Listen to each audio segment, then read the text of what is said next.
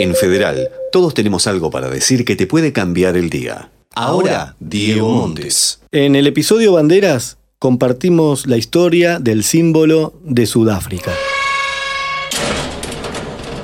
Free, free, free, Nelson Mandela. Debemos indefectiblemente acercarnos a la figura de Nelson Mandela.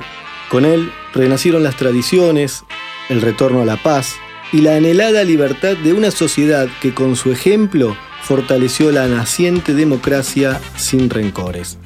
Tras 27 años de prisión por su oposición a la política de segregación racial impuesta por la minoría blanca, fue liberado y elegido democráticamente un 27 de abril de 1994. Ese mismo día ondeó en el cielo por primera vez la bandera sudafricana.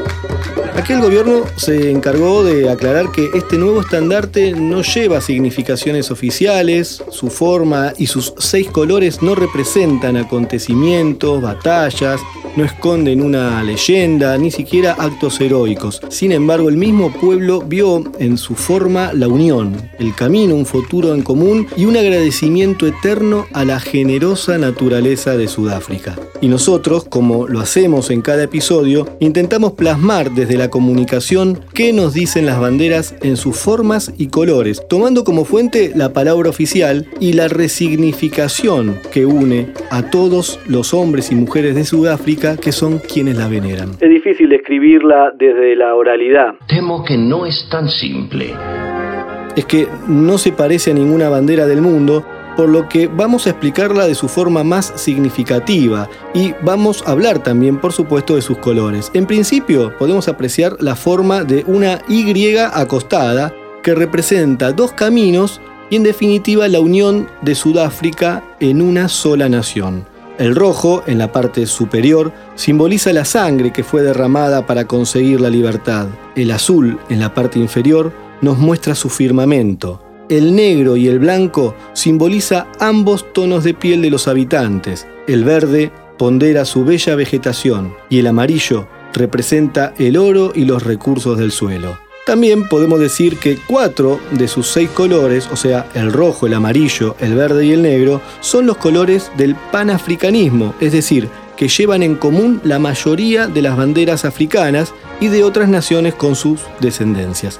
Esta bandera fue diseñada por el creador de la bandera de Namibia y me estoy refiriendo a Frederick Gordon Brownell, un sudafricano que estuvo a cargo del departamento de heráldica y es experto vexilólogo. La vexilología, les recordamos, es la disciplina que estudia las banderas y los estandartes.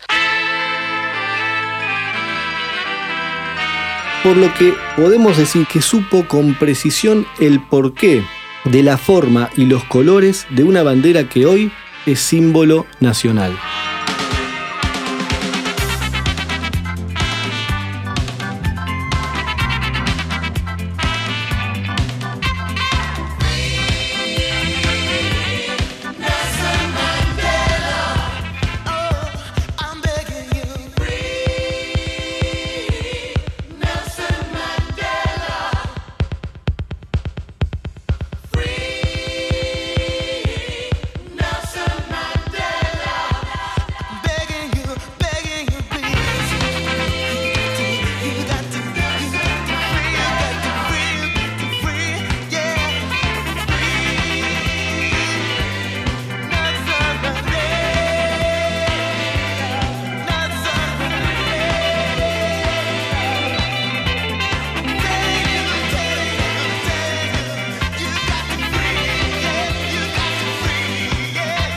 Es increíble cómo formas tan sintéticas, sus colores, te cuentan de sus pueblos, su religión, su geografía, te hablan de su historia. Todo eso comunican las banderas. Te invito a escuchar el próximo episodio. Será hasta la próxima. Seguí los podcasts de Federal en fmfederal.com para cambiar tu día todos los días.